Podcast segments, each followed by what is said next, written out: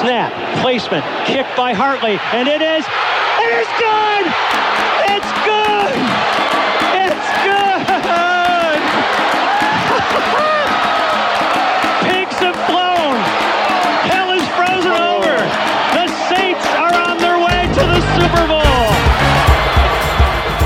Começa agora We That Podcast. Informação, opinião e bom humor na medida certa. We, we, we, we That Podcast. Apresentação: Caio Rossini.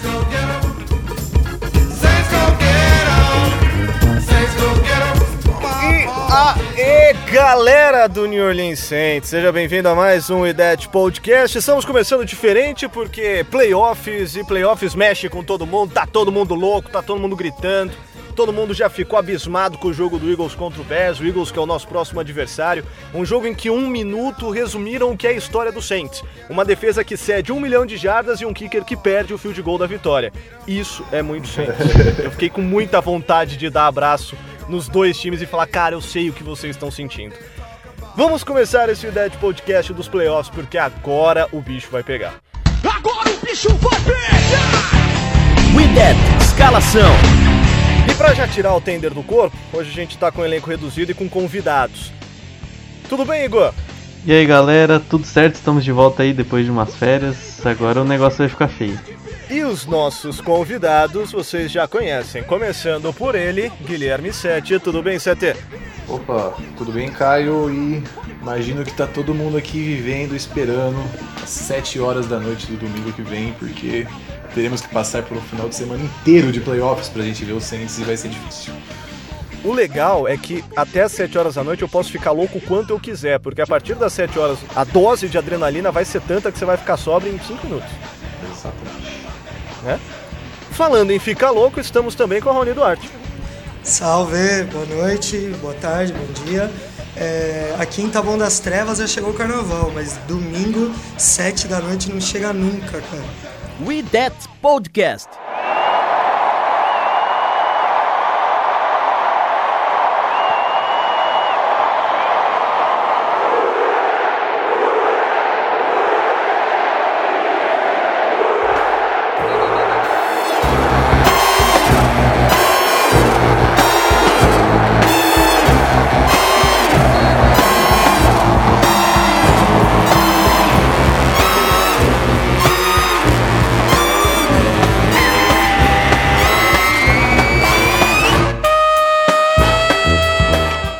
Só pra avisar que a gente fala 7 da noite porque a gente considera pré-jogo como jogo, porque o jogo mesmo é 7 e meia, né? Ou 7h45.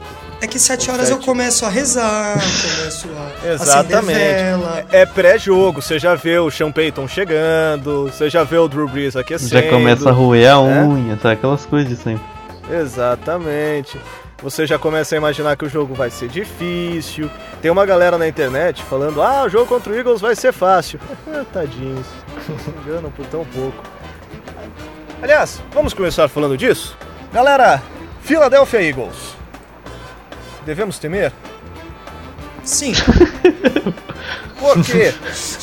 Por quê? Olha, é, é, antes da gente começar a gravar, a gente estava falando sobre isso. É, dois pontos que são muito importantes deixar claro. O Eagles que a gente vai enfrentar não é o mesmo Eagles que tomou uma surra da gente de 800 milhões a 2 há algumas semanas atrás. E o Eagles é um time sortudo, é um time experiente e é o atual campeão. É, não dá para ignorar nada disso, mesmo a gente jogando em casa, a gente tem que sempre tomar cuidado e sempre temer. Eu acho que o, o temor ele começa no respeito ao adversário e você pensar que você tem que usar 110% da sua força, senão vai dar bosta. É, eu concordo, devemos temer o Eagles. Importante a gente mencionar aqui dos últimos seis jogos, os últimos seis jogos, inclusive depois da surra que eles tomaram pra gente, é, eles ganharam cinco. A única derrota veio naquele jogo meio maluco contra o Cowboys, que foi no estádio do Cowboys, que foi na prorrogação também. Então é, a gente essencialmente vai estar enfrentando o atual campeão. no auge da forma deles da temporada, com um elenco muito parecido com da temporada passada, inclusive com o mesmo quarterback, que era o reserva, e tá, pra mim, salvou a temporada do Eagles esse cara. Ah, cara, o, o Eagles é engraçado como mesmo com a situação totalmente adversa, o, o Eagles está voltando e parece cada dia mais forte, né? O Eagles enfrentou pau a pau o melhor o time, o Rams, enfrentou pau a pau o Bears. Aliás, venceu os dois, né? não enfrentou pau a pau. A defesa, que é uma defesa que eu gosto muito, que tem um, uma linha defensiva fantástica. Os defensive backs começaram a jogar bem também. Ontem teve algumas jogadas, né? Aquelas jogadas que o Allen Robinson dava um baile no, no defensive back, mas é pensar que, tipo, desses 3, 4 jogadores, nenhum tava nos planos de ser titular nessa temporada, né? Que eles começaram a jogar bem também. Aí você tem o Malcolm Jenkins que tá com fogo no, nos olhos. É, o ataque renasceu com o Nick Foles. Né? O Alshon Jeffrey tá jogando muito bem de novo. O Zach Ertz continua a temporada fantástica. Ontem não foi um dia brilhante, né? O Nick Foles teve alguns, alguns lançamentos bem ruins. Mas quando foi para decidir o jogo, ele foi muito bem. Então é isso que importa no final das contas. Não importa você fazer 30, 40 pontos. É importante é, é ganhar que seja de 10 a 9. E o Eagles está mostrando ser capaz disso. Ganhou com pontuações grandes no né? jogo contra o Texans, né? Que foi um tiroteio. E ganhou também jogos apertados como esse contra o Bears, num lugar totalmente hostil, que é o Soldier Field. É, é como vai ser bem complicado enfrentar o Eagles. A sensação que eu tenho é que o Eagles, lógico que ele me dá medo, mas se ele jogar contra a gente o que ele jogou contra o Bears, ele vai levar 42 pontos na lata assim, sem trabalho. É aquilo que a gente já vinha falando há muito tempo. Defesas boas me preocupam. E a defesa do Eagles contra o Bears, eu vi muito mais demérito do ataque do Bears em aproveitar as brechas da defesa do Eagles do que de fato uma defesa que, ó, oh, dominou um grande ataque da NFL. E aí, contra-ataque bom, a gente dá um jeito, apesar de que a linha ofensiva do Eagles é escrota de boa. Mas contra-ataques bons a gente dá um jeito. Agora, se a defesa deles jogar o que jogou, eu não vejo o Saints com muita dificuldade para pontuar, não. É, o, eu acho que a defesa do, do Bears ela é melhor que a nossa, né? Se você for fazer uma análise da defesa no geral, e o, o Eagles teve dificuldade, mas conseguiu desenvolver em cima dela. Isso me preocupa, né? Você não pode nem o, Nick Foles é um jogador que você não pode nem chamar ele de reserva, porque apesar dele ser o segundo no depth chart, ele sempre entrou com muita qualidade e sempre resolveu. É, ele chega nos playoffs, o cara parece o Dan Marino é impressionante. Então, eu acho preocupante, porque eu tava, ontem eu estava assistindo o jogo e eu estava torcendo para o Eagles, ponto. Né? Porque eu queria enfrentar o Eagles, eu tinha medo de enfrentar o Bears numa, numa possível final de conferência. Mas eu acho que mostrar que o ataque do Eagles, quando precisou, conseguiu desenvolver com uma defesa boa, como a do Bears, me preocupa para jogar contra a nossa defesa, que é muito boa mas eu ainda acho inferior aqui a do Bears. Eu queria apontar um negócio que eu concordo com o Caio, que é, mencionou que a defesa, o ataque do Bears não soube explorar direito a defesa do Eagles e eu tenho a impressão que depois que se ligaram que o, o Maddox é um, é um cornerback que começou ganhou destaque no time, destaque que eu falo em termos de quanto ele joga tipo, em quantidade, porque ele sempre foi. Ele tem sido bastante explorado e depois que o, o Allen Robinson deu um baile nele no segundo tempo. E eu acho que esse é um, pode ser um ponto-chave pra gente no jogo, porque o nosso corpo de receivers é ruim. Podemos concordar que o nosso corpo de receivers é ruim, fora o Michael Thomas? Eu não concordo, é, vou a... chamar de péssimo. Eu não vou chamar de ruim, vou chamar de péssimo. Aliás, só pra não Enfim, perder a deixa, é... o double move do Allen Robinson em cima do cornerback no touchdown do Bears é um negócio assim que você tem que pôr num quadro. Sim, sim. É, inclusive, eu, eu penso assim, uma boa parte do, do, do jogo vai ser a gente conseguir colocar os nossos outros receivers no jogo, porque o Michael Thomas a gente voltou para ele em diversas situações que o jogo estava difícil, por exemplo, no jogo contra o, contra o Panthers, que foi o que a gente ganhou, a gente usou bastante ele, contra o Steelers também foi um jogo que usamos bastante ele, ele vai estar presente no jogo, estando bem coberto ou não, a gente vai envolver ele. Mas eu acho que o sucesso do nosso ataque depende bastante desses outros. Se a gente conseguir explorar esses outros pontos na secundária deles, então eu imagino que Turcão Smith seja muito importante, Ted Ginn seja muito importante e é difícil imaginar que o, talvez o Kirkwood apareça costuma pode aparecer uma jogada ou outra, mas eu acho que esse é um ponto muito importante e também a nossa linha ofensiva. É, a gente tem sofrido com muitas lesões e o, a, única, a coisa que mais estraga o jogo do Breeze é pass rush interior e eles têm o Fletcher Cox, que nem o Igor falou, é um dos melhores da liga. Então eu acho que um grande foco do nosso gameplay tem que ser segurar o Fletcher Cox para que não atrapalhe o Breeze e eu acho que essa é a principal chave para esse jogo. Se a gente conseguir segurar o Fletcher Cox, eu imagino a gente tendo muitas chances de vencer esse jogo, mas é mais fácil falar isso do que fazer, então, mas eu acho que eu confio na nossa linha ofensiva para isso. É, eu tenho como um, um, uma meta, assim, como um exemplo de que a linha ofensiva tem potencial para fazer isso, o jogo contra o Rams, né?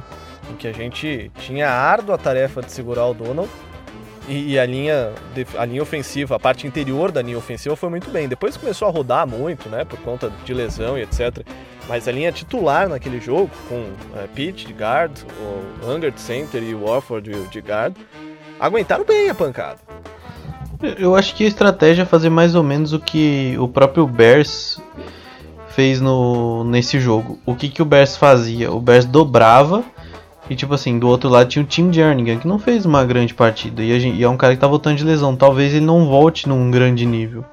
Então a gente fazer assim, pô, vai jogar o Anger e o Warford ou o Pitt, não me lembro. Nossa, não consigo puxar pela cabeça onde o Cox alinha. Mas eles vão dobrar toda hora. O Anger, muitas vezes vai jogar ajudando o, o guard. E aí o, o outro que se vire né? Com o Tim Jernigan ou o Halotinata, ou seja lá quem for que esteja daquele outro lado. Eu acho que vai ser mais ou menos isso. Eu me preocuparia com a saúde do Armstead, que eu não sei até onde ele vai aguentar jogar. Eu me preocupo um pouco o Armstead, porque apesar dele estar tá sempre quebrado, ele nunca está saudável de verdade, é... o quanto ele vai aguentar, porque assim, o Eagles varia muito de, de defensive end, né? Eles jogam com Chris Long, jogam com o Brandon Graham e colocam o Michael Bennett, né? Então essa variação pode complicar um pouco, pode cansar um pouco o Armstead e ele pode quebrar. E o Pitt também não tá bem saudável assim, tá 100%. E aí se começar a ter problemas ali ofensiva, a gente sabe que o, o Breeze não vai conseguir desenvolver o jogo dele. Mas se o jogo corrido entrasse, a gente alivia a pressão do Breeze. Né? Eu acho que a maior preocupação é, é, é equilibrar o jogo. É, eu vejo o Saints em, em momentos, é, momentos de, de pressão grande, de placar atrás, a gente fica, um, fica com um jogo muito, muito óbvio. Fica um jogo muito, muito fácil de ler. Né? Então eu acho que a ideia é manter o jogo sempre o mais equilibrado possível né? Não ficar focar só no Camaro, não focar só no Ingram, não focar só no Michael Thomas, mas tentar. Eu sei que o, o, o, nosso ataque ele é limitado em algumas peças, mas tentar espalhar mais esse jogo e equilibrar mais o jogo, porque se se ficar dependendo de um ou dois nomes, a defesa do Eagles vai conseguir anular facilmente. É um time experiente também, né? Eu acho que todos estão bastante calejados. Uma questão que eu vi bastante gente mencionando é, na mídia a respeito do confronto do Eagles com o Bears é que o time do Bears essencialmente era um time que nunca tinha jogado playoff, acho que pouquíssimos jogadores do elenco já tinham alguma experiência de playoff e eu, o, o Eagles de certo modo conseguiu se aproveitar disso, né? Porque o, venceram o jogo, o Bears não conseguiu ser tão efetivo contra eles a maior parte do tempo. E eu imagino que isso fosse uma preocupação bastante grande assim do, do elenco do, do coaching staff do, do Bears. A gente tem essencialmente o mesmo time da temporada passada e eu acho que pode ser uma questão de atitude também que resolve esse jogo, porque o Saints motivado, como teve diversas vezes da temporada, é muito forte, né? Acabamos primeiro. Mas é, eu tenho um pouquinho. Falo, falo pra vocês que eu tenho um pouquinho de medo da gente entrar com aquela atitude que nem foi contra o Bucks, que a gente achava que nosso time era, uma, um, era muito forte, a gente começou marcando aquele jogo e depois tudo deu muito errado, a gente não estava preparado para aquele jogo. Eu tenho um pouquinho de medo disso, ainda mais vindo de folga. Talvez eu esteja excessivamente pessimista quanto a isso, mas eu, por ser um elenco tão jovem, o nosso, mesmo que já tenha tido experiência de playoff ano passado, eu acho que talvez o Eagles possa entrar com uma atitude um pouco diferente, porque eles não tem nada a perder, né? A gente é o favorito. Eu acho que se não fosse o que aconteceu no final do ano passado, no jogo do Vikings, eu, eu teria. Eu, eu tô com o mesmo medo que você, mas eu teria até um pouco mais de medo, né? Porque eu acho que aquilo foi um balde de água fria na, no, no, pessoal de uma forma tão grande que eu acho que eles vão segurar esse hype o máximo possível. Né? E eu acho que foi muito bom. Jogo com o Vikings, o que aconteceu, e logo depois, o primeiro jogo que eles jogaram de novo foi a surra em cima do Bucks, né? Porque ficou aquela coisa, ah, contra o Vikings a gente perdeu por causa de um detalhe, somos um excelente time, perdemos por um detalhe. Foi jogar com o Buccaneers, tomou uma surra, falou, não, peraí, a gente tem que levar isso a sério, a gente tem que jogar direito, a gente tem que jogar de cabeça baixa e com humildade, porque senão a gente vai tomar um, um pau. Né? E com relação ao jogo do, do Bears, comparando o time do Bears com o nosso de novo, é uma coisa que o Bears não tinha ontem, que a gente provavelmente vai ter, porque a gente sempre teve, e vai fazer muita diferença, é que eles não têm QB clutch, né? O, o Trubisky não é, é um QB de razoável para baixo, né? A gente tem Drew Brees que não é possível, ele tem que estar tá guardando energia. Ele não, ele não acabou, ele não acabou. Eu tenho que pensar nisso. E é importante lembrar que o, Tru, o Trubisky foi clutch, né? Porque ele pegou a bola com um minuto, nenhum timeout e colocou o time em posição de field goal. Se o kicker fez cagada, problema do kicker. Mas há de se render as honrarias necessárias ao Trubisky. É, eu não, eu não gosto, eu acho um jogador razoável, mas ele fez um último drive bom não diria ótimo, mas bom. Teve ali alguns erros de, de tomada de decisão, não sei se foi por parte dele, por parte da, do corpo técnico, né? Não tem como saber. Nem conheço o Bears o suficiente para poder falar sobre isso. Estaria falando besteira, mas faltou, faltou alguma coisinha ali, né? Ah, não, é que eu só queria comentar que o que o Raoni falou que o Breeze estaria que acha que o Breeze não desaprendeu e eu acho que o próprio Breeze já deu uma tranquilizada na gente, né? Porque aquele, aquela partida contra os Steelers foi excelente dele e foi o último jogo dele, né? A última vez que vimos o Breeze em campo ele jogou muito bem.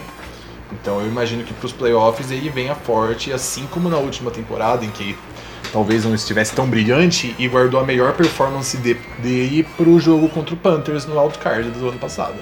Eu estou esperando um ótimo jogo do Breeze também.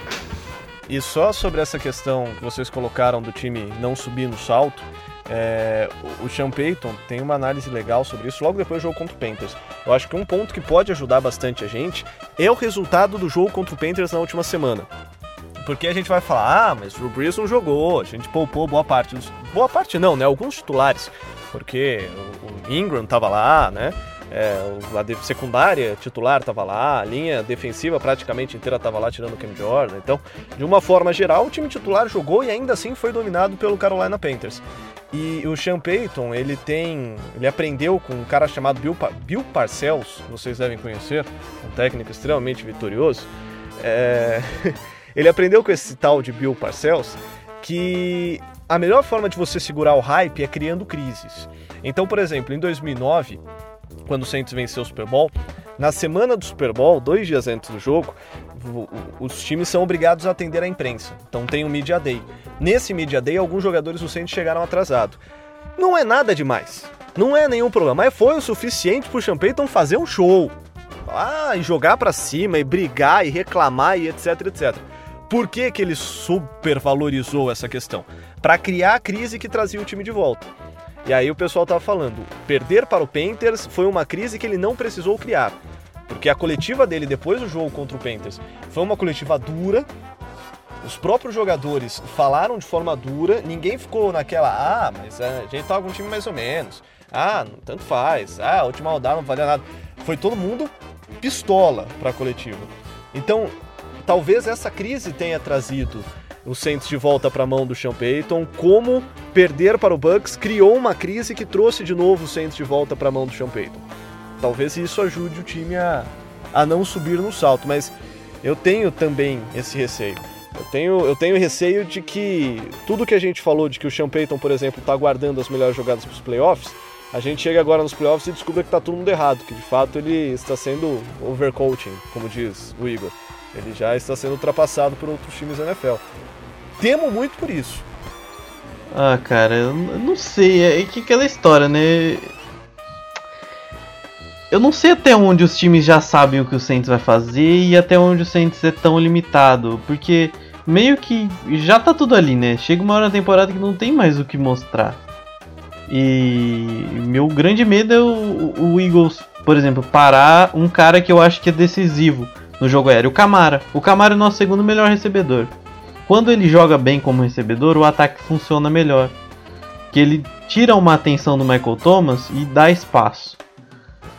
É... Agora, se, cons se conseguirem entender o playbook, ler o playbook bem, é... eu me preocupo. Quando a gente fez aquela o jogo contra, acho que foi o Panthers, né, que foi um jogo terrível. É, a gente ficou em dúvida, né? Será que onde que o Saints está? O Saints já, já chegou ao limite de criatividade? Os, ou os times já leram o Saints? Eu acho que o Champeito tem umas cartas na manga, mas muito vai depender de execução do básico do ataque, por exemplo, o ataque correr bem pelo meio, do ataque conseguir neutralizar os linebackers. E aí ele vai abrir o playbook. Porque se o básico não funcionar, principalmente o Breeze ser pressionado pelo interior da linha, como o site falou, é, ele não ter visão, ele não ter tempo para fazer mais de uma leitura. E o Saints se tornar um time que vai fazer o quê? Lançar a bola pro Michael Thomas. Aí, pra mim, é, é fim de papo. É, a gente vai precisar muito do Ted Ginn, nosso querido Ted Ginn. Pode ser muito importante no jogo. Né, contra cornerbacks muito jovens, que são os do Eagles, ele pode ser um cara que pode fazer uma diferença enorme, sabe? A gente, por exemplo, conseguir deixar o, o Malcolm Jenkins marcando o Camara, o Malcolm Jenkins dobrando o Michael Thomas e dar espaço para outros jogadores aparecerem. Porque vai ser uma disputa interessante com. Assim, a gente pode lembrar que, por exemplo, o Trequan Smith teve a partida da vida dele contra o Eagles. Teve 157 jardas, 10 recepções e um TD. Se, Verdade. Se, tipo, esse cara fazer essa mesma partida, claro que. Não precisa fazer a mesma. Se ele fizer, tipo, 80 jardas, ele abrir o campo, e aí o Saints conseguir, por exemplo, abrir Ted Ginn e Trequan Smith de cada lado, jogar o Michael Thomas pro slot, confundir a defesa, cruzar as rotas, dar espaço para alguns jogadores, porque a gente sabe que o Camara com a bola, com a bola na mão, com o Michael Thomas com um pouco de espaço, ele vai fazer a jogada. Então, se jogadores como o Trequan, se jogadores como o Ted Ginn fizerem essa mínima diferença de, de fazer o Eagles pensar e, e, tentar se segurar com, nas outras ameaças, é outro jogo. Se o Ingram jogar bem, assim, são muita, muitas questões. O Ben Watson pode. Porque assim, eu não gosto do ano dos linebackers do. Do, do Eagles. O Nigel Bradham tá longe de ser aquele mesmo cara que jogou muito no ano passado. É um cara que ninguém esperava nada e ele jogou demais ano passado. O Jordan Hicks volta de lesão e nem tá jogando todos os snaps. Então, assim, a, o, o, Eagles depende muito da linha defensiva para fazer jogadas. Se o Saints conseguir neutralizar o mínimo que seja, conseguir um mínimo espaço, colocar esses caras no segundo nível, vai ser, vai ser uma noite bem longa pro Eagles, porque dali para trás são muitos jogadores inexperientes. É, fazer, fazer assim, bom, a linha defensiva não vai ganhar o jogo, não vai pressionar o Breeze. A quem tá, vai ter que ganhar o jogo é o Avante Maddox, que era um cara que não era para estar tá jogando esse ano. É o Crevon LeBlanc, que é o cara que tá no terceiro time na temporada. Ele chegou porque todo mundo morreu na secundária. É, o Russell Douglas, que é um cara que melhorou, mas é um segundo anista, né? Um cara inexperiente. Aí eu acho que o jogo vira pro lado do Saints. É, é neutralizar e abrir espaço. Porque se a gente ficar um time muito previsível, não vai dar certo. É, eu vejo demais o Malcolm Jenkins dobrando no Thomas é, metade do, dos, dos snaps, sabe? Porque, tipo, todo mundo sabe que o Michael Thomas, com marcação individual, abraço, é recepção. O Breeze enfia a bola num cantinho qualquer e o Thomas cata. É, então eu vejo ele muito dobrando ali. É o que você falou, a secundária dos caras é inexperiente, ela não é boa, né? É uma secundária ok só. Então a gente precisa espalhar, espalha o campo, espalha o jogo e, e deixa o, o menos previsível possível. É, faz, faz o que o Bears fez ontem com o Alan Robinson. Coloca o, o, o, esses double moves, faz cruza rotas. Uma coisa que o Saints sofreu muito por causa de inexperiência no ano passado, por exemplo, são rotas cruzadas, onde os, os, os cornerbacks têm que pensar para onde que eles vão. Se eles acompanham, se eles vão, se eles voltam. Coloca situações em jogadores inexperientes que estão jogando é, junto há pouco tempo. Você vai ter muitas coberturas que vão ficar erradas. Ter, vai ter muito jogador livre. Isso é normal, é absolutamente normal. Faz eles não terem que ler o óbvio. Fazer o simplesmente assim, o que você tem que fazer? Ah, correr com. Eu só tenho que correr com o cara em linha reta. Cruza as rotas, faz eles trocarem de jogadores, faz eles terem que pensar mais o jogo. Aí eu acho que o Saints tem bastante chance de ganhar o jogo, até porque o Drew Brees é um cara muito inteligente. Ele vai saber achar esse espaço. Ele jogou muito bem contra os Steelers. Assim, muito bem mesmo. Ele mostrou que, tipo, calma galera, sabe? Eu tô aqui e eu consigo fazer muita coisa ainda. O, o Saints sofreu pressão e o Brees soube contornar a pressão e fazer o que ele sabe de melhor, que é, é conduzir o pocket, abrir espaço e achar o cara livre. Me, me xingaram no, no, no, episódio que eu participei porque eu falei que a gente ia perder pro Steelers, né? Eu recebi alguns chupas no Twitter. Mas assim, eu sendo bem sincero, eu não contava com o Bruce jogando o que ele jogou. Né? Eu não esperava que o Bruce tivesse uma recuperação tão vertiginosa de um jogo pro outro. Eu esperava menos. Então eu acho que essa é a, é a solução mesmo. E do outro lado, galera, a gente falou muito do Nick Foles, né? É, que aliás, eu não sei como que o Philadelphia Eagles consegue segurar o Nick Foles, porque tem tanto time dando a vida por QB mediano que não duvido nada que mais uma vez alguém vai querer tirar o Nick Foles do Philadelphia Eagles. Mas de qualquer forma, além do Nick Foles, quem que preocupa? O que, que a gente tem que fazer para parar o ataque deles? Porque eu acho que é consenso que a grande arma do Philadelphia Eagles é o ataque, né? O que a, a defesa me preocupa mais do que o ataque. Eu acho que a gente tem peças necessárias para parar as principais peças deles. É, o, o, Jeffrey a gente consegue parar com o Letmore. O, se tiver uma boa noite, né? Não é, acho que é a nota 7 que falaram essa semana, que ele teve uma temporada nota 7, não acho que é isso. Acho que ele fez uma boa temporada. Não, como eu disse em outras oportunidades, não dá para esperar do Letmore o que a gente teve no ano, no ano passado, é impossível. Né? E para parar o Darren Sproles, a gente tem a melhor defesa contra o jogo corrido do, do país. Né? Então, não me preocupa tanto, sendo bem sincero e bem, bem otimista. Eu acho que a chave talvez seja parar o Zach Ertz. Que talvez seja a maior dificuldade dessa defesa é colocar um cara para jogar com o Zach Ertz mano a mano. No Saints não tem esse jogador ainda. Eu não acho que o Demario Davis seja esse cara, eu não eu acho que é um Zalone. que vai sobrar pro PJ. Sim. É, e é uma coisa interessante, estavam falando ontem no jogo, o Foles tem muita dificuldade em, contra a cobertura em zona. Né? E o Saints joga muito em zona, principalmente os linebackers no meio do campo. E ontem ele sofre a interceptação, se não me engano, as duas são em zona. É, então é algo que o Saints tem que explorar. Tentar não deixar mano a mano. Eu acho que o Saints vai alinhar muito o Alshon Jeffrey com o Eli Apple. Eu prefiro o Eli Apple com o Alshon Jeffrey. Pelo tamanho e pela velocidade. Prefiro deixar o Letmore com o Nelson Aguilar. Eu tenho uma. Eu, me preocupo com o Golden Tate no slot com o PJ Williams. O Golden Tate gosta de jogar contra o Saints. É, e, e, talvez seja uma grande preocupação minha ele no slot. Mas o PJ Williams melhorou bastante, acho que o Saints vai estar meio esperto nessas jogadas. É... Eu tava. Eu ia falar justamente disso, que o Golden Tate tem um histórico de acabar com os Saints. eu, eu acho meio bizarro, eu acho meio bizarro quando você percebe uma coisa dessas, assim, porque é um jogador, tipo, não é, sei lá, que nem tipo o Julius Peppers, sabe? Tipo, era um jogador referência que sempre jogava bem com a gente. Mas o, o Golden Tate, cara, nem é da divisão, mas eu tava vendo aqui nos seis jogos de temporada regular ele marcou cinco touchdowns e recebeu quase 600 yardas, ou seja, o cara em quase todos os jogos dele joga muito bem com a gente.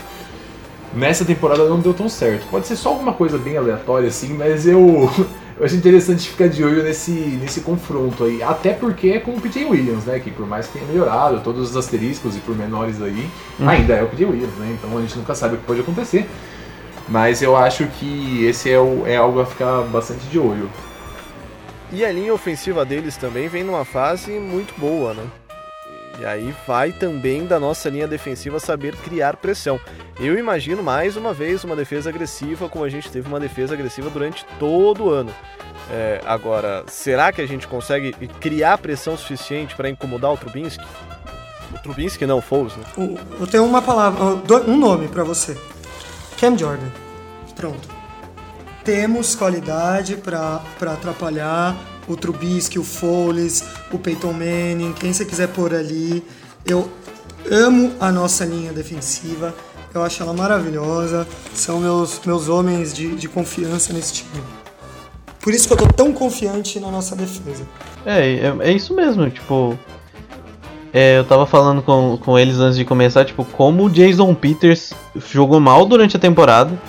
E aí ele jogou muito bem ontem contra o Kelly Mack. É, eu acho que é explorar. Ele vai querer. O Saints vai querer inverter muito, sabe? Fazer estante, jogar o Sheldon Rankins pra dentro, pra fora e o Cam Jordan pra dentro, pra tentar explorar esse, esse, esse lado esquerdo interno da linha. É, o Jason Pitts jogou muito bem, então vamos ver como ele vai encarar agora outro grande defensive end, com um estilo diferente do Khalil Mack.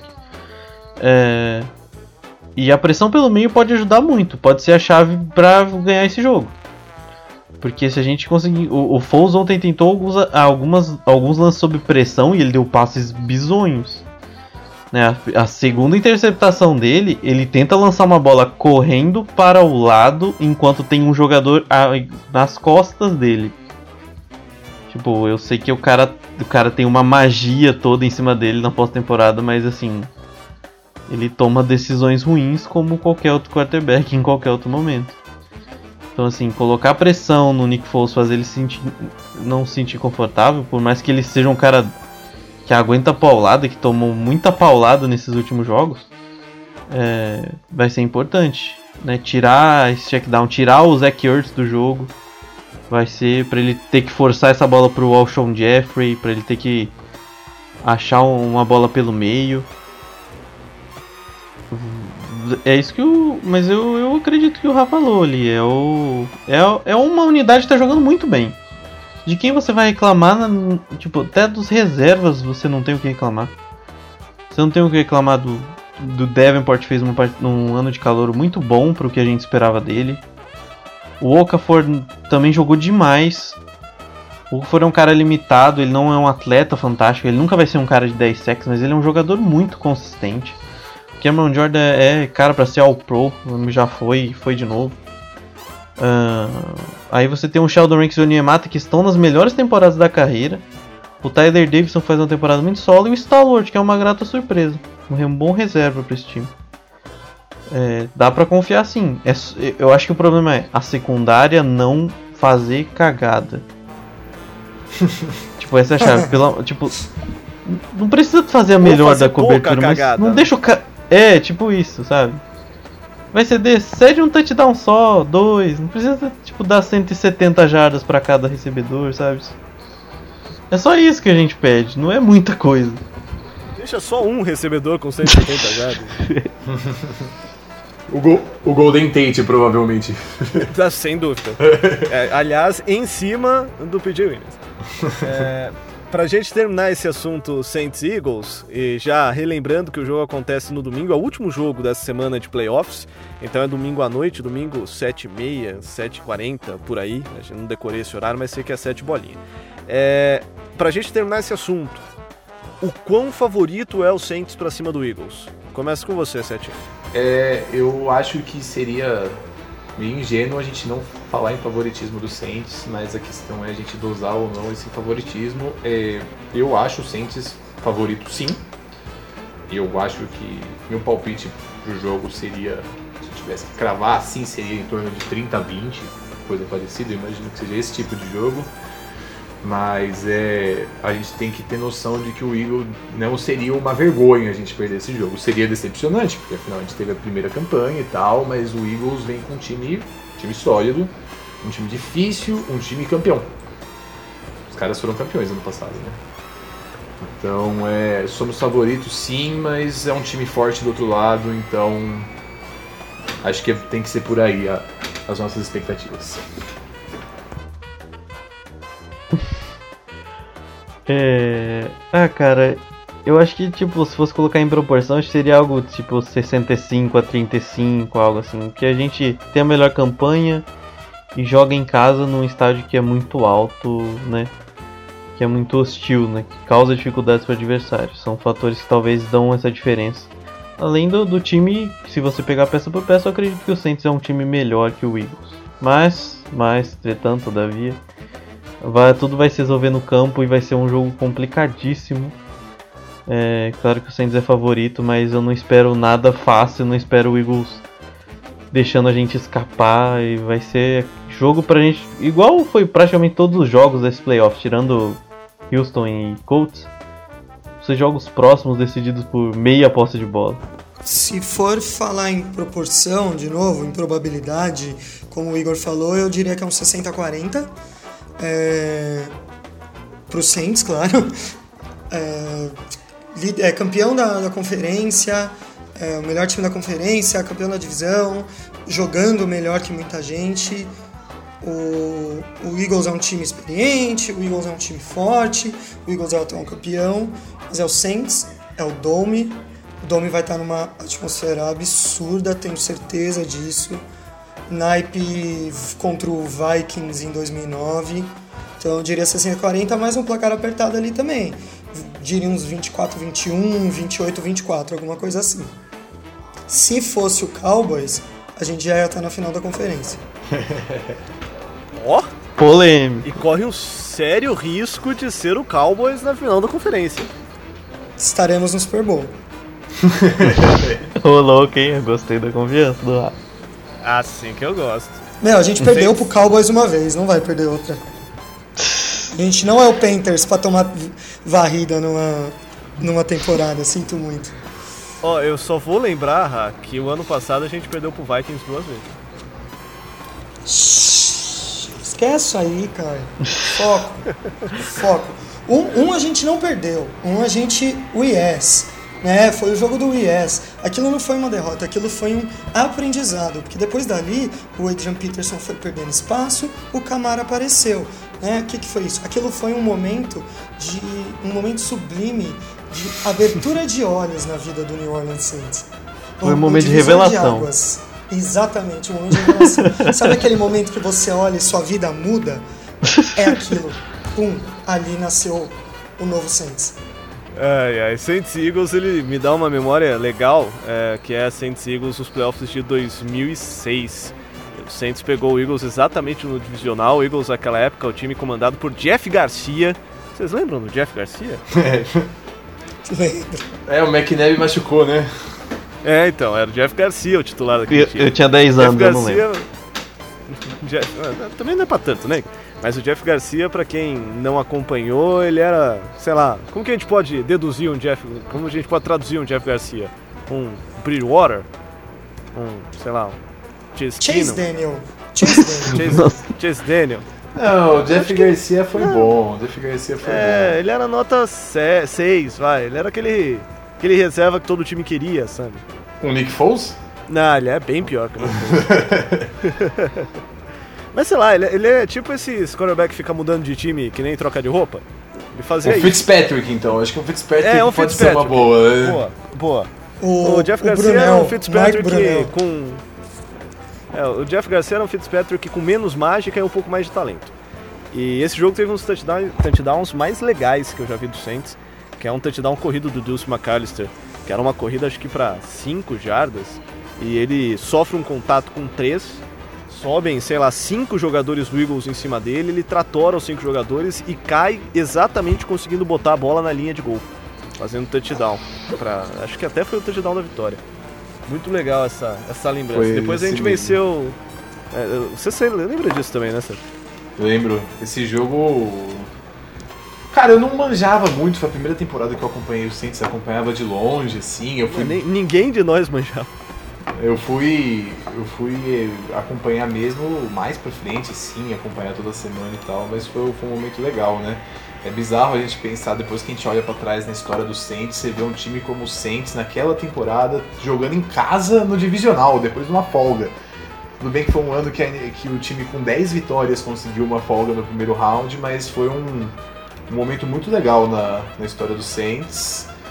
E certamente todo mundo tá pensando nesse jogo aí nessa semana e também no jogo de 2014. No começo de 2014 enfrentamos o Eagles na Filadélfia e ganhamos. O Eagles do Nick Foles. Era esse Grande- o jogo que eu ia puxar na memória também, agora pra galera mais nova, tipo o Igor e o Ra, que lembram dessa partida. Te fuder, rapaz, sou mais velho que você. meses, meses. É, eu, eu tenho uma recomendação pra quem é torcedor do Saints há menos tempo.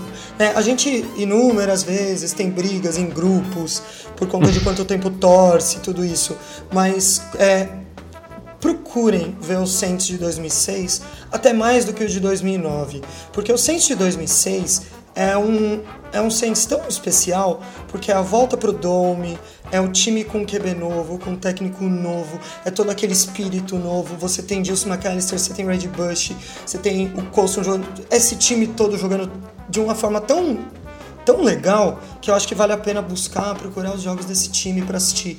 O, o de 2009 também, lógico, mas esse, esse time ele tem um, carinho ali. Foi o primeiro ano que eu acompanhei o Saints. né? eu comecei a acompanhar o Saints por conta do Red Bush, mas tem um, tem um carinho especial no meu coração esse, esse time. O- reparem que o Raoni só fez comentários sobre jogadores do ataque, porque é importante mencionar que a nossa defesa, eu não sei como essa defesa não era uma das piores da liga, porque muitos jogadores do elenco foram piada do time por anos a fio, assim. A gente tá falando de. De, Fred Thomas, a gente tá falando de. de Charles Grant, a gente tá falando. A gente tá falando de Scott Shang, que foi campeão no time, mas todo mundo ah, é, ficava morrendo de medo dele fazer merda, e era tipo o PJ Williams daquele time, assim. Era o ano de Hulk do Roman Harper. Exatamente, que há controvérsia sobre o quão bem esse cara jogou no Saints, né?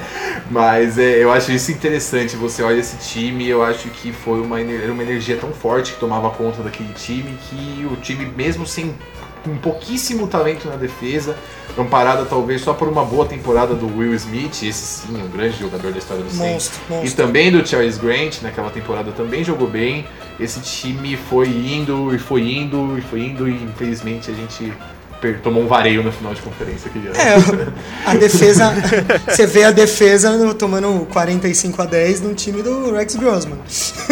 É.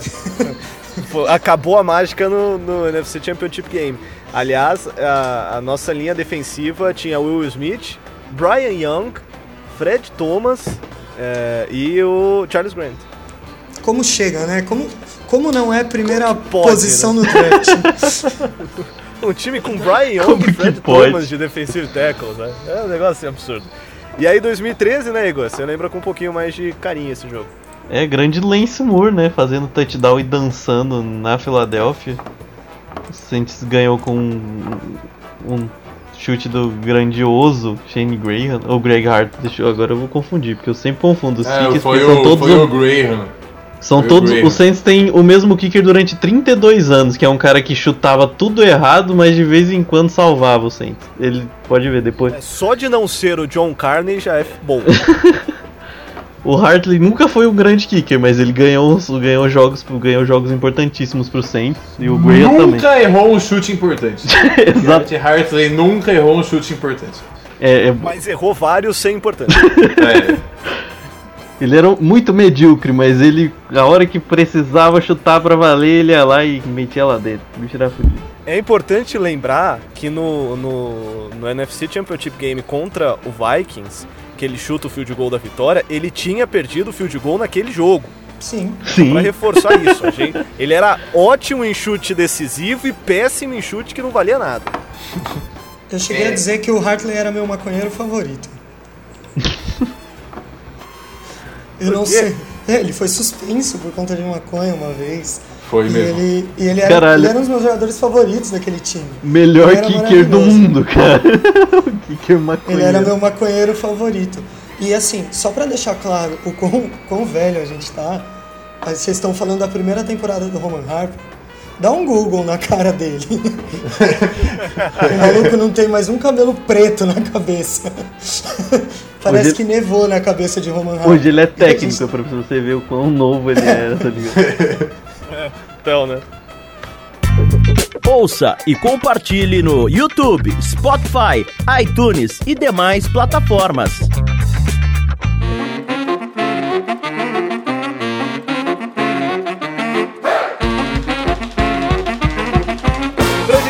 Partir nesta fase final do podcast, é, tem uma notícia que é a, a assinatura de contrato de extensão do Josh Hill. Assinou um contrato de 3 anos, 8 milhões mais ou menos, 8 milhões e uns quebrados. Alguma avaliação positiva, negativa, alguma objeção em relação a isso? Não é bom, mas é barato, né? Então, Tá bom, fica lá bloqueando e é isso aí. ah, Fim de papo. foi, be- foi melhor essa temporada do que a gente esperava. Convenhamos. Jogou mais do que a gente esperava. E. Tá, fica lá. É um cara legal. Eu fico me perguntando quanto tempo a gente vai ficar sem um Tyrande, né, cara? Porque desde que o Jimmy Graham foi embora, não tem Tyrande, né? o Ben Watson teve uma temporada boa, mas que inclusive fez um belo contrato pra ele depois no Ravens, mas é a gente já tem, acho que não tô conseguindo, acho que não lembro quando foi, foi exatamente essa temporada do temporada boa do Ben Watson, eu acho que foi em 2014, mas isso faria de 2015, 2016, 2017 e essa temporada assim a gente tem um Tyrant que preste. Porque são caras aí que de vez em quando aparecem, mas que não são fatores para quando alguém está planejando um jogo você tomar conta deles. É, pra Tyrande a gente vai ter que ficar de olho no draft, que eu gosto dessa classe. Uma classe interessante, tem uns nomes interessantes. Talvez a gente faça algum movimento pra ter um jovem. Mas isso é papo sei o que que, vem. que a gente vai dar, né? Mas. Ah, vai dar uma escolha do outro ano, né, velho? Como sempre. E para terminar, a outra partida da NFC é o jogo que promete fortes emoções. Partida entre Dallas Cowboys e Los Angeles Rams. O que, que os senhores esperam? Eu não, eu espero uma vitória do Rams. Eu não gostei do Cowboys nesse nesse wild card aí. Eu tive a impressão que o um dos maiores responsáveis pela vitória do Cowboys foi o play caller do Seahawks que Sim. Se você você pode acho que é difícil você ver uma coisa tão unânime quanto o pessoal falar mal desse cara depois desse jogo assim é eles tentavam corridinha pelo meio, uma linha do Cowboys muito forte que anulou. O Russell Wilson não estava jogando mal, fez ótimos passes a partida inteira e não jogou.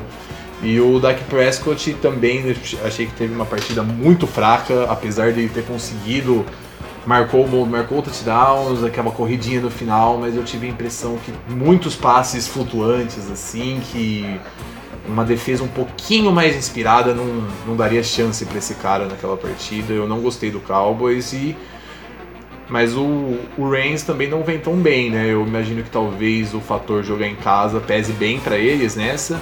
E eu imagino que o Reigns vença e talvez faça final de conferência com a gente. Né? Eu espero que vença o pior. Porque eu quero, eu, eu quero ter um caminho fácil. Eu, eu não gosto dessas coisas de, ah, tem que enfrentar o melhor, o campeão tem que enfrentar o melhores. Não. Se quiser colocar o Lusa Lions pra jogar com a gente na final de conferência, ok pra mim. Tranquilo, com todo respeito a quem for do Lusa Lions e estiver ouvindo aí, um salve pra vocês. Mas eu acho que vai dar Rams, mas eu, eu prefiro enfrentar o Cowboys. Ah, cara, o, o Sérgio tá falando que o, o Prescott teve uma partida ruim eu diria que ele teve uma parti, partida de Prescott. É isso que o Prescott é. É, é isso que ele traz pro jogo. Ele vai ser um cara que vai ter uma jogada que você fala, uou, e vai ter 15 outras que você fala, meu Deus do céu. O que esse cara tá fazendo na NFL, tá ligado? É, esse é o, o nível do Prescott. É, muito, muito me preocupa o Rams. O Rams parece que entrou nesses playoffs como um time meio, sabe, xoxo. Era um time que tava voando, um... Só que é um time muito tem muitos buracos ainda, né? É um time que precisa se preparar mais, talvez. Mas é, ainda é mais forte que o Cowboys. Se o Aaron Donald jogar bem, e ele vai jogar bem, é, e, o Prescott não ter tempo para lançar, é, vai ser difícil. Se o Zeke Elliott não tiver espaço, principalmente o Zeke Elliott, porque ele que abre o jogo pro, pro Cowboys. Se der a bola na mão do deck falar, vai deck, ganha esse jogo aí, menino. Sem o, uma boa corrida, sem o nada do, do Zeke Elliott, vai ser bem difícil pro Cowboys. É, o Jared Goff também. O Gurley, eu não sei a situação física do Gurley, né? Gurley é um cara que perdeu os últimos jogos por problemas no joelho. É, e o Goff, sob pressão, a gente já viu que ele não toma as melhores decisões do mundo. E isso talvez preocupe bastante, porque o McVay faz de tudo para dar as melhores situações pro Goff. Só que o Goff tem algumas dificuldades. Ele tem uma partida contra o 49ers, 49ers, contra o Vikings, desculpa. Que é uma partida linda, que ele parecia falou, bom, agora o Goff vem para ser um dos melhores QBs da liga. Depois ele volta a ser o cara irregular que ele era na faculdade, em Califórnia. É... Eu, eu acho que é um jogo bem aberto, na verdade. Se a defesa. Se a defesa. Se o jogo ficar na mão da defesa do Cowboys, eu não duvidaria do Cowboys ir pra final de divisão, não. E para mim tanto faz. Eu acho que o Saints é melhor que os dois e tem muita chance de ganhar dos dois. E antes da gente terminar esse Idade Podcast, alguns recadinhos. Primeiro, mandar um abraço pra galera que curte e segue a gente no Telegram. A gente tem um grupo no Telegram, se quiser participar, só pedir pra gente nas nossas redes sociais, a gente manda o link. Então, mandar um abraço pro Paulo Siqueira, pro Rafael Amário e pro Carlos Carvalho, que mandaram mensagem pra gente pelo Telegram. E temos também uma mensagem importante, por parte principalmente da, da Gé. Primeiro que ela Fala que não pôde participar hoje porque ainda está se desintoxicando de todo o tender, pernil que comeu durante todo esse fim de ano. Acabou a promessa dela da temporada regular. E desde o momento que acabou a temporada regular até esse finzinho de 2019 aí, né? Se pensar esse restinho de ano que falta, ela prometeu que vai beber um monte todo dia. Então, por isso também não está hoje aqui no podcast. Mas ela avisa que o resultado dos melhores do ano, a enquete que a gente fez nas nossas redes sociais, vai para o blog ainda esta semana e pede para avisar os senhores em relação à Zika reversa.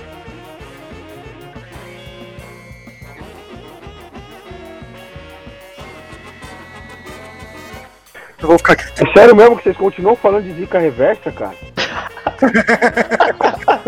Sensacional. Sensacional.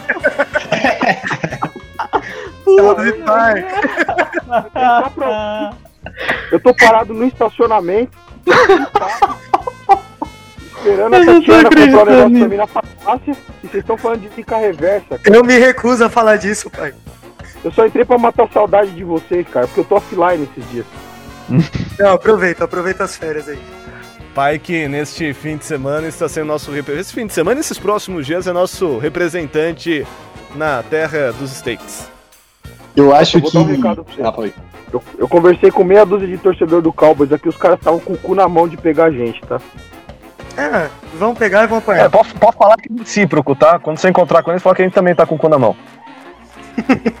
Agora eu não tô mais, agora vão pegar o Eagles. E eu tô mais ainda agora, na verdade.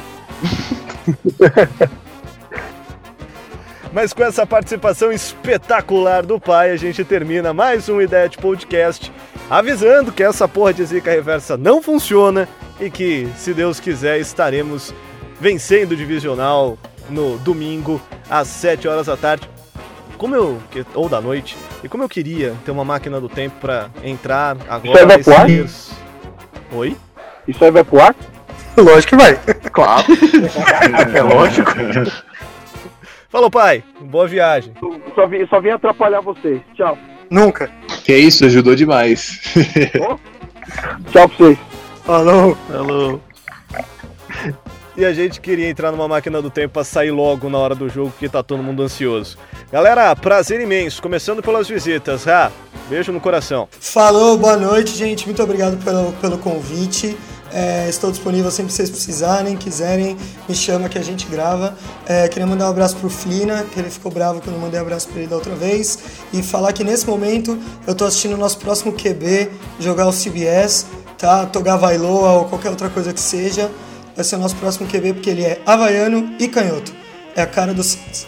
Abraço. Falou, Sete. Falou pessoal, obrigado pelo convite, sempre um prazer estar aqui. Duas coisas que eu queria falar aqui antes de, de terminar. Primeira é que se tem uma coisa que eu acho que não tem como afetar os Saints é zica, porque se você começa a olhar os, as infâmias da história dos Saints, você vai ver que zica é uma coisa que não pega no Saints porque é uma coisa que é o Saints. O Saints é praticamente uma Só- zica só, você começa a olhar as coisas, é kicker no primeiro round, é Ricky Williams, é furacão que ferra tudo, é, é muito. Acho que é muito ingênuo a gente pensar que alguma zica pode afetar esse time depois de tudo que já aconteceu com ele. E a segunda E é pra uma quem não rapidinha. sabe, Sete, só, só sobre isso, pra quem não sabe, na época da AFL, do Arena Football League, New Orleans tinha um time nessa competição que se chamava New Orleans Voodoos. É isso que eu ia falar. A terra do voodoo, porra. Porra de zica, mano. Uma, uma historinha que eu queria contar também, é o segundo recado, é que, já que eu mencionaram o meu ídolo, Garrett Hartley, ele postou um vídeo no, no Twitter dele tentando dar uma força pro Corey Parker depois do chute que ele errou, que ele contou que durante a temporada de 2009 ele errou um chute decisivo. Foi um chute de pouco mais de 30 jardas contra o Bucks, que era pra vitória. E que depois desse jogo, o John Carney, que era o kicker que disputava a posição com ele, apareceu na casa dele com uma pizza e cervejas para eles curtirem a vida, para tentar superar isso. E ainda bem que deu certo, o Hartley teve uma pós-temporada fenomenal. E eu espero que o Will Lutz beba dessa mesma água, porque a gente vai precisar dele. Um abraço, galera. Até mais. E dessa forma a gente termina mais um Ideia de Podcast, torcendo muito para que chegue logo no domingo, que a gente vença no domingo e que esse não tenha sido o último podcast com o Saints nos playoffs em 2019. Lembrando que você pode seguir a gente no facebook.com.br no twitter.com.br Saints Brasil 09, também seguir a gente no, no nosso blog, o saintsbrasil.blogspot.com e temos muitas novidades sendo preparadas ainda para este restinho de temporada e principalmente para off-season e a temporada regular de 2019. Então fique ligado que está só começando. Valeu, galera! Um abraço a todos. Cuidado.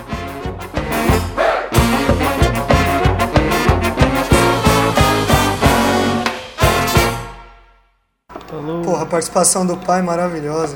Sim, mano, eu quero muito ouvir isso. Depois eu só vi o pai. Eu pensei que era combinado. Daí eu vi o cara, tipo, mano, o que tá acontecendo aqui? Tipo, não posso.